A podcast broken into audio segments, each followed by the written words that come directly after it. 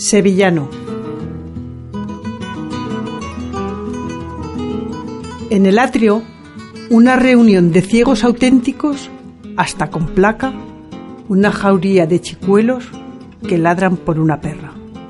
La iglesia se refrigera para que no se le derritan los ojos y los brazos de los esvotos. Bajo sus mantos rígidos, las vírgenes enjugan lágrimas de rubí. Algunas tienen cabelleras de cola de caballo, otras usan de alfiletero el corazón. Un cencerro de llaves impregna la penumbra de un pesado olor a sacristía. Al persignarse, reviven en una vieja un ancestral orangután.